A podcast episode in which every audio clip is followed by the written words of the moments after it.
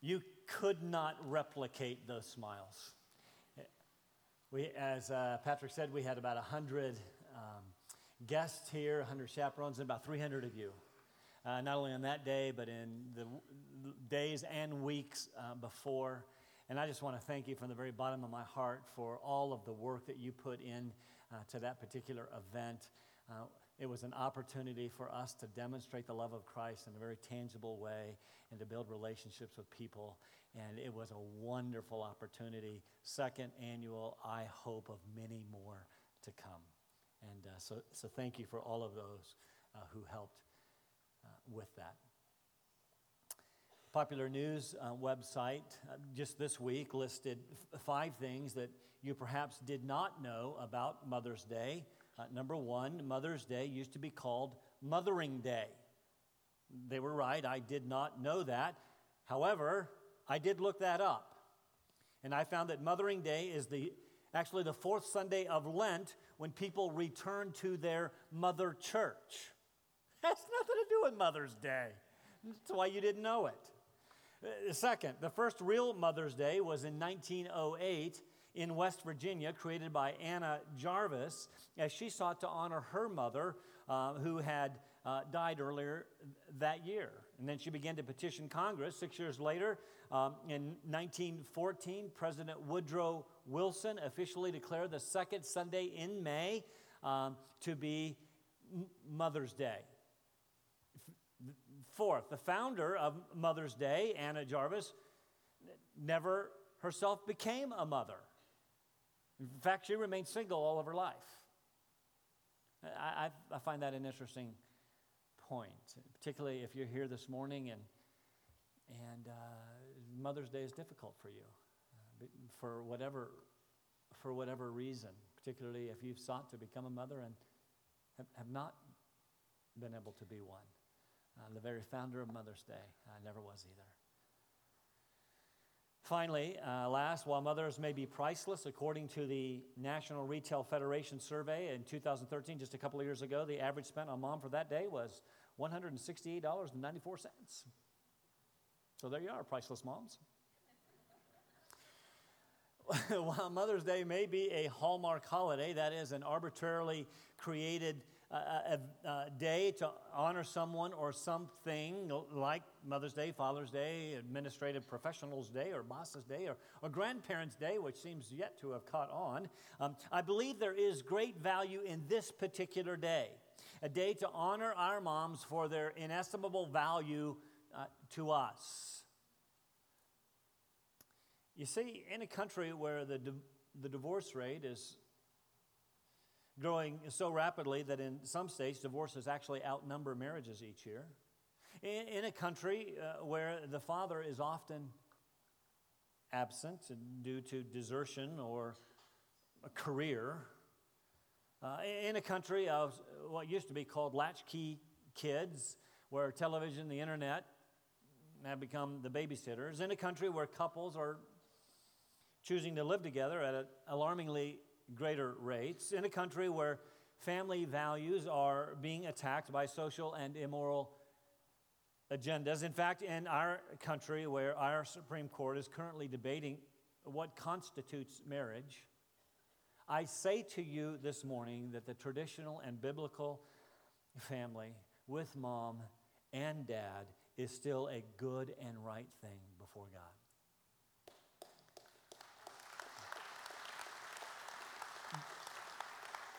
Being part of the family, having children, being parents is still a good thing.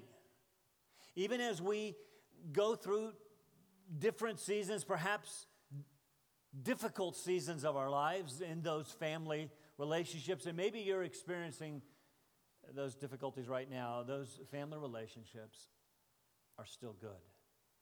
Sometimes we need to be reminded of that. What, what better day than today, Mother's Day, a day that we have set aside to celebrate uh, our, our moms, our mothers, and rightfully so to say thank you for the sacrifices that you've made and the roles that you've played um, in our lives. In fact, I think uh, I, have mentioned this before. My mom listens to my sermons. of course, she's my mom.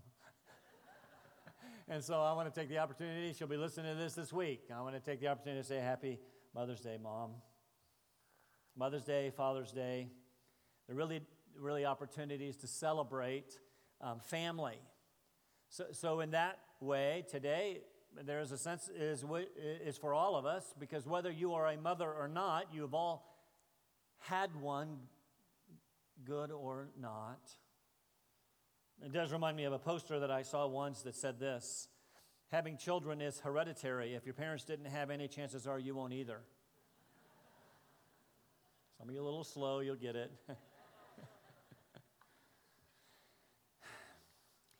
we began a study of 2 Timothy uh, last Sunday, uh, looking at the first couple of verses, which are called the salutation, uh, where we found that the Apostle Paul was the writer of this letter and Timothy was the recipient.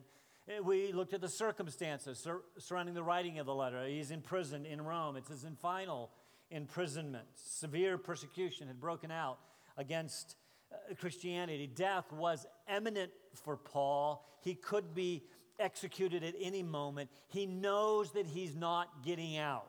So he writes Timothy, his, well, his son in, in the faith, to encourage him uh, in the face of pending persecution, to, to summon him, to, to come see him, and to record his final farewell in this weekend of graduation. This is his valedictory address. Now, as was typical uh, for letters of that day, and as Paul almost always did, after his greeting, he would offer a thanksgiving for the recipient uh, uh, of the letter. In this case, we're going to find that it is a perfect thanksgiving for, for Mother's Day. In, in fact, it is somewhat intentional. A couple of weeks ago, when I preached that record, and it was record breaking, by the way 22 minute sermon. I didn't hit 15, but it was 22 minutes. It was so that we would fall to this text on this particular day. But even as I say that, I'm going to teach the text and make application to moms uh, where it is appropriate. I think you'll see what I mean. Let's look at 2 Timothy chapter 1. Let's start in verse 1, just so that we pick up the context again. 2 Timothy chapter 1, verse 1 says, Paul, an apostle of Christ Jesus, by the will of God, according to the promise of life in Christ Jesus, to Timothy, my beloved son Grace, mercy, and peace from God the Father and Christ Jesus our Lord. I thank God, whom I serve with a clear conscience, the way my forefathers did, as I constantly remember you in my prayers, night and day, longing to see you, even as I recall your tears, so that I may be filled with joy. For I am mindful of the sincere faith within you, which first dwelt in your grandmother Lois and your mother Eunice. And I am sure that it is in you as well. Paul is, is writing to encourage Timothy in the midst of some very difficult circumstances to be faithful to the gospel, e- even as he faces the, the very likelihood of suffering for the gospel, even potential martyrdom.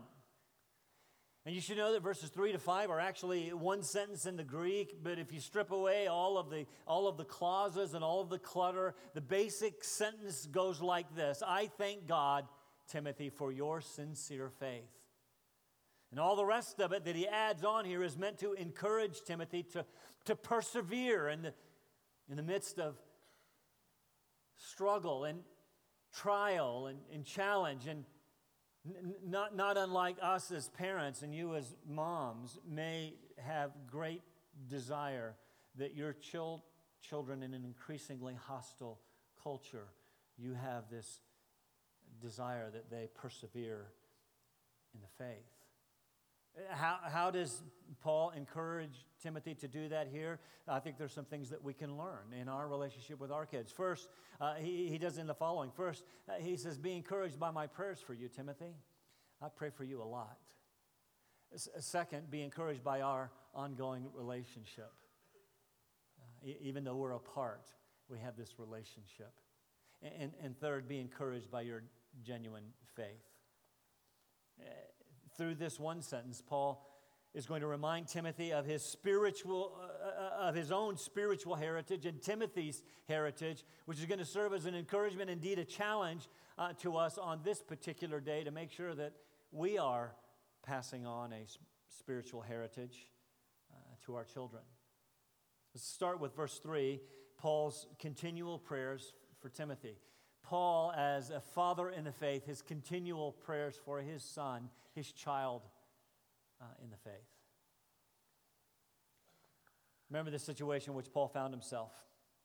He's in prison facing certain imminent death, yet he begins this thanksgiving with, I thank God. Now that's incredible. Even in the midst of severe trial, ultimate trial, it will become. He could find something to thank God about.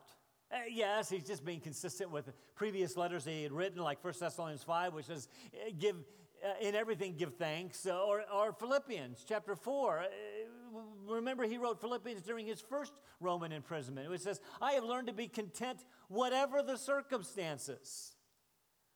I thank God. Now, I don't, I don't know. Let me just talk about me for a minute. I don't know about you, but sometimes when I'm going through a particularly rough time, I'm just being honest. Sometimes I don't even feel like praying. I, I, when I do pray, I often find myself complaining or begging, spending little time thinking. And, and yet, here's Paul in the midst of a greater trial than I will likely ever face, thanking God. It's a little reminder to me, and, and perhaps you, if you face the same challenge that I do. Now, we see specifically, he thanks God for Timothy his son. Now, now, please notice that he thanks God for Timothy. He doesn't thank Timothy for Timothy. We got to get that order right. I thank you, God, for Timothy. It reveals an important principle. We should seek to express our thanks to God. We should seek to express a heart of thanksgiving to our children. I want you to think about that. Do we constantly thank God for the children He has given us, or do we find that our prayers sound a little bit more like, I don't know, the principal's office, full of needed corrections? Do we remember and believe the words of Psalm 127, verse 3, which tell us that children are a gift of the Lord? children are a gift. We often heard that, that prayer has a way of changing our attitudes about about people. If you're struggling with someone, pray for them. It may change your heart toward them. I would say to you this morning if you are estranged in your relationship with your children, could it be that you need to pray for them and, and, and actually even thank God for them? Maybe God will uh, change your attitude. Maybe we'll spend less time complaining and be, uh, spend more time being thankful. Notice also Paul said to Timothy, I, I, I thank God for you. He expresses thankfulness to God, but then he let Timothy know about it. He, all right? Uh, God, I thank you for Timothy. And then I, I, I, want you to know, Timothy, I'm thanking God all the time for you. Do we do that with our children? Do we, do we let them know that they are a gift um, from heaven, or do they feel more like a punishment from hell? See, the truth is, words are very powerful. Saying things that we should not say, or saying things uh, not saying things that we should say. Words have great power. When is the last time that you told your children that you were thankful, actually thankful for them?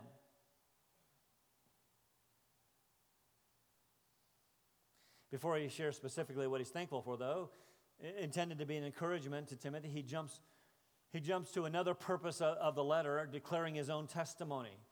You see, as we've seen in our study of Paul's letters, whenever he mentions God, he just can't help himself. He goes on a rabbit trail, which, by the way, every good teacher does uh, all the time. Um, he, he points out three things having mentioned God. First of all, notice that he says that he was serving God. I want you to understand something. That is in the present tense. God, whom I am presently, right now, I am serving, even in James, even in the midst of very adverse and difficult circumstances. You see, the question, I suppose, could be asked what is going on with the Apostle Paul?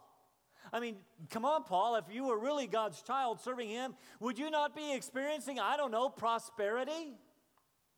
And, and yet, here is Paul serving God faithfully, and he's suffering as he often did. Read 2 Corinthians chapter 11 and see the life that Paul experienced as a faithful servant of Jesus Christ. I don't know, things like shipwrecks and beatings and imprisonments and hunger and cold and. Uh, anything but prosperity. And I want to say to you that just because things are difficult in your life does not necessarily mean that you are out of God's will. It could mean just the opposite, that you are suffering precisely because you are in God's will.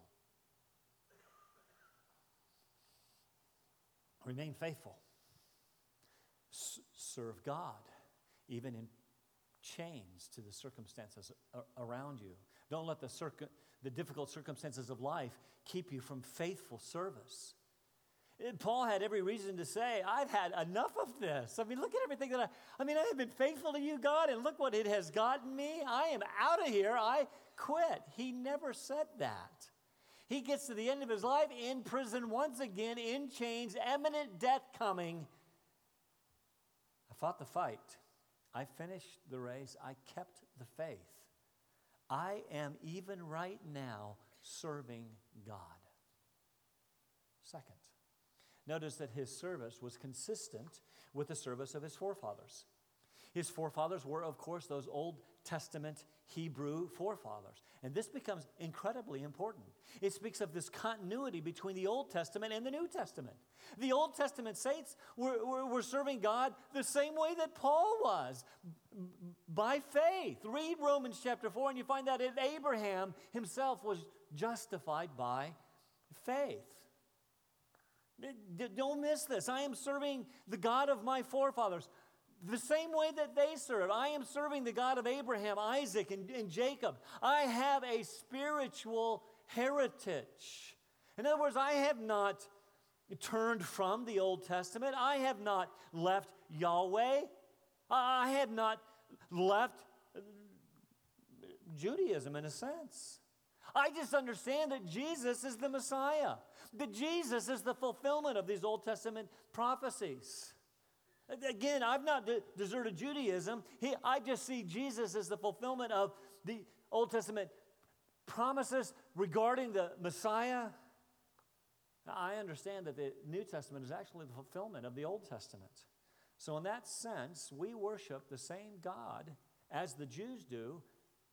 H- however, they have missed largely that Jesus is the fulfillment of those Old Testament prophecies. I'm serving God, he says it, the same God that my forefathers served. Jesus himself said that all scripture ultimately speaks of him.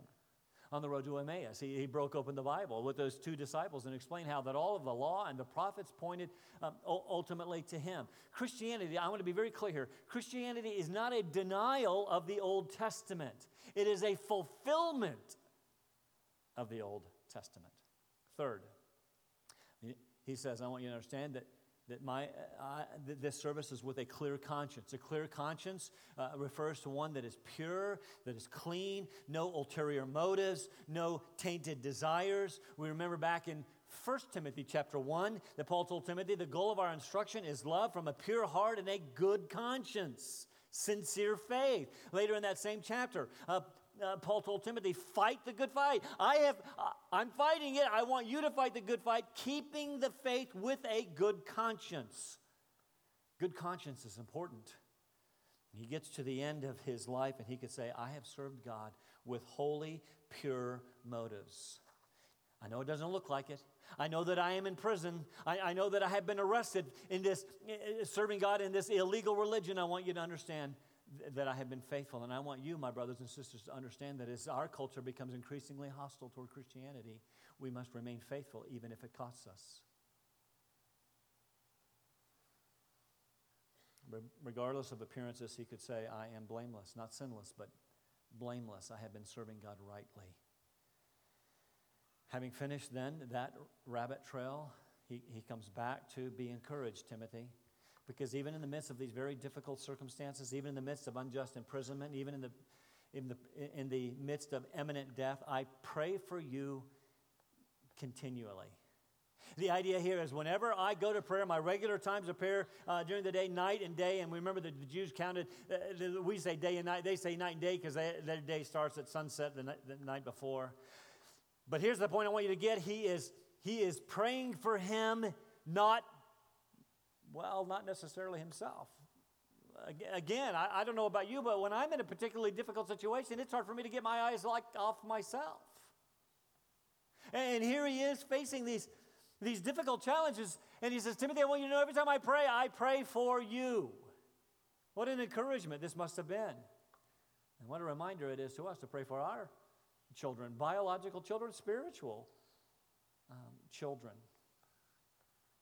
Everyone uh, point, talks here about how encouraging, you know, get this letter, open it up, and hey, the great Apostle Paul is praying for me. That is, that, that is great, but can, can, can, can we remember what prayer is and what prayer does? It's not just that the great Apostle Paul is praying for me, but the Apostle Paul is praying to a great God on my behalf. And can we remember that prayer is effective? And can we remember that as we pray for our children, God hears and, and answers prayer? Be encouraged by that. This would have helped Timothy to remain faithful, even in the midst of persecution, even in the midst of our increasingly hostile culture. We should pray for our children that God would help them to remain faithful. And I'm going to suggest here that Paul, when he was praying for Timothy, was not necessarily praying that he would be protected, not necessarily praying for Timothy's deliverance. In fact, I'm going to suggest it was more likely that he prayed that Timothy would endure to the end. In fact, in a couple of verses, he's going to say, he's going to invite Timothy, Would you join me in suffering for the gospel?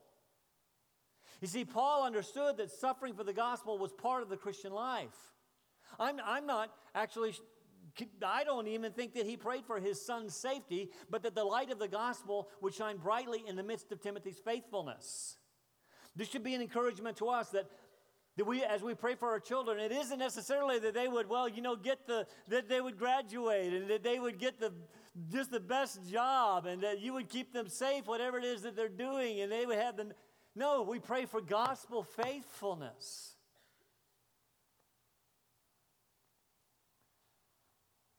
Uh, this came home from my wife and I over the last few months. As we have two daughters who are at, at Liberty, and uh, one, one of them decided she wanted to go with Samaritan's Purse this summer on an internship. And so she applied, and, and, and Kenny calls me. Kenny Isaacs calls me and says, Okay, well, we're going to send your daughter to Erbil, like Iraq Erbil, ISIS Erbil. And I'm like, like, are you kidding me? Yep, so we're going to send her. Shared that with my wife. That went over really well. No small amount of tears. We had to get to the point. I said, God, she's yours. Take her. Then they changed their minds and they're sending her to Nairobi.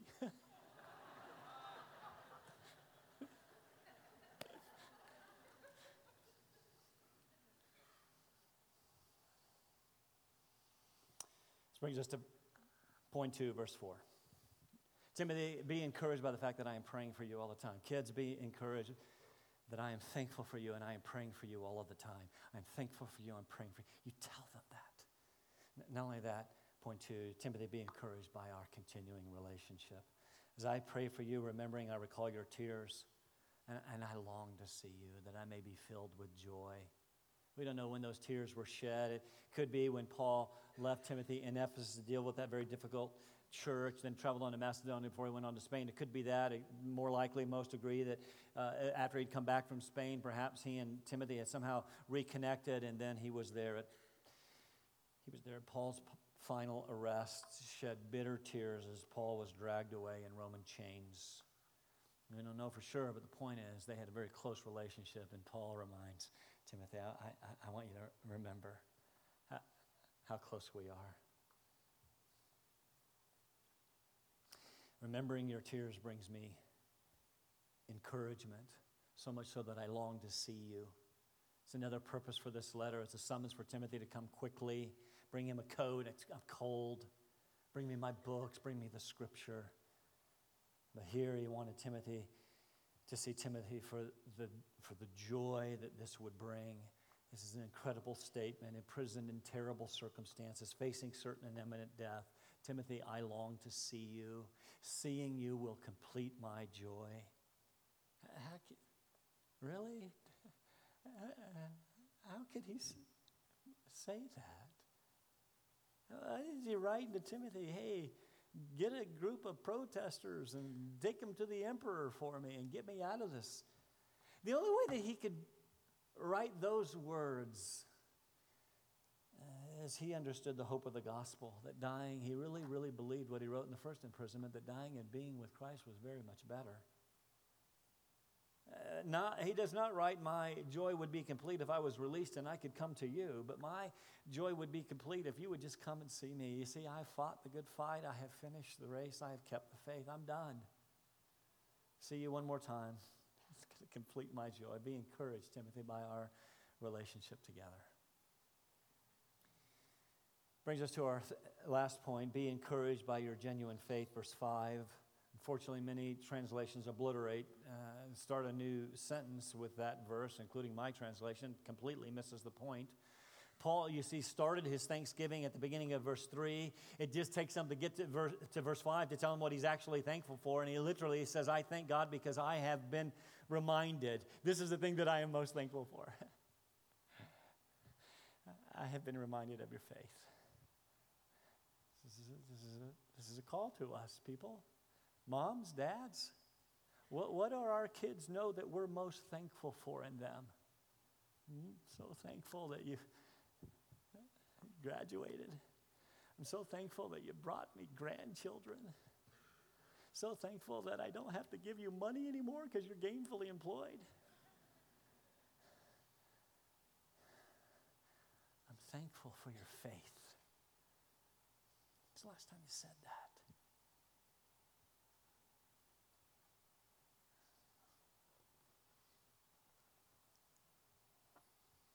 Sincere faith speaks of that which is genuine, it's real, it's not imitated, it's not pre- pretended, it wasn't a sham.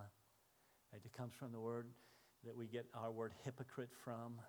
You, you're not a hypocrite, Timothy. You have a sincere, you have a genuine faith, you see, he's going to list others by name in this letter.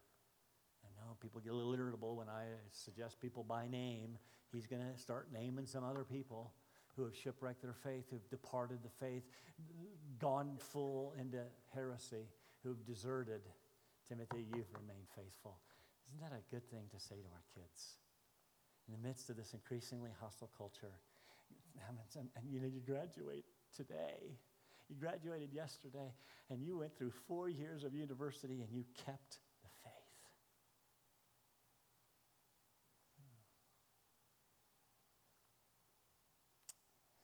Paul was encouraged by the fact that Timothy's faith was real and ha- having been reminded of it. Something, most suggest that something happened that caused Paul to remember Timothy's faith. The wording is such that it happened exterior to Paul's uh, you know, happenings. Maybe God reminded, maybe Luke reminded, maybe Onesiphorus showed up from Ephesus and, and shared something about Timothy. But it's something about Timothy, uh, something that he saw reminded him of, uh, uh, of Timothy. And, and, that got me to thinking. I wonder what it is that makes people, uh, that reminds people of, well, like me. You're flipping through the channel and come to a North Carolina basketball game. Oh, yeah, that reminds me of Scott. that it? Um, you know, reminded to see a godly action, a strong faith, a humble walk. What is your outstanding quality? What is it that you, you are most known for that when people see something good and godly, they think of you?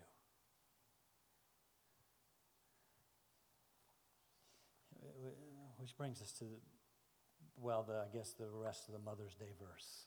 Where did Timothy find this sincere faith, or where did it have its roots?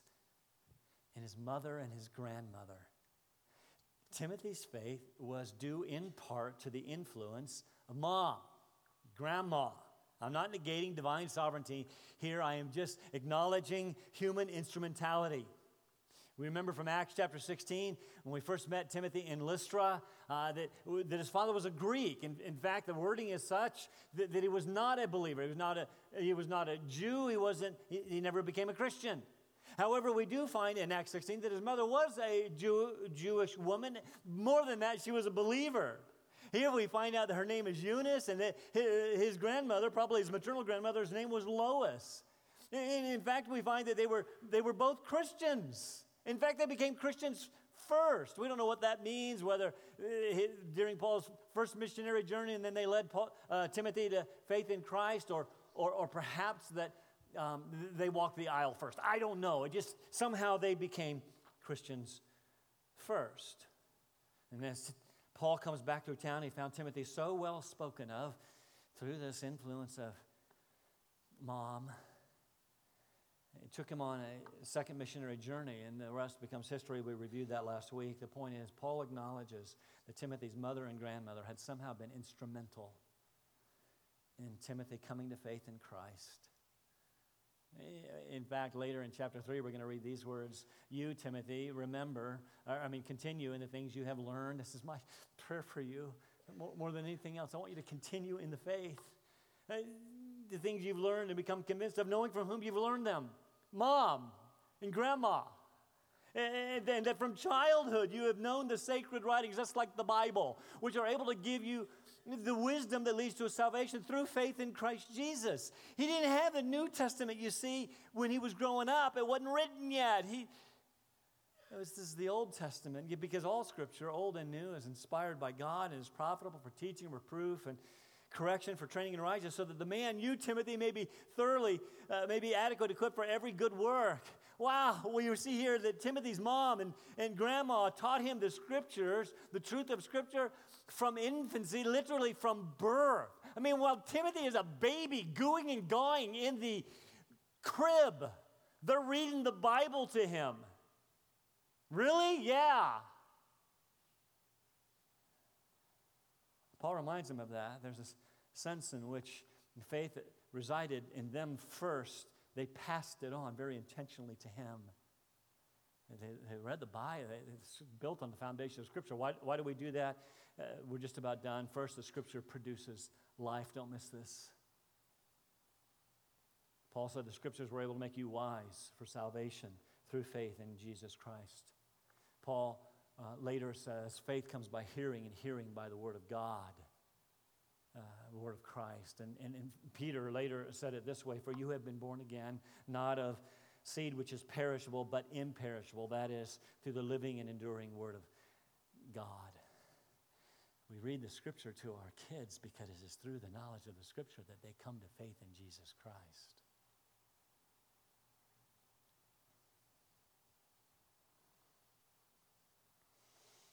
Second reason we use the scripture is that it transforms life. You want your kids to grow up and, and be godly people or to be successful people. Here's your tool right here.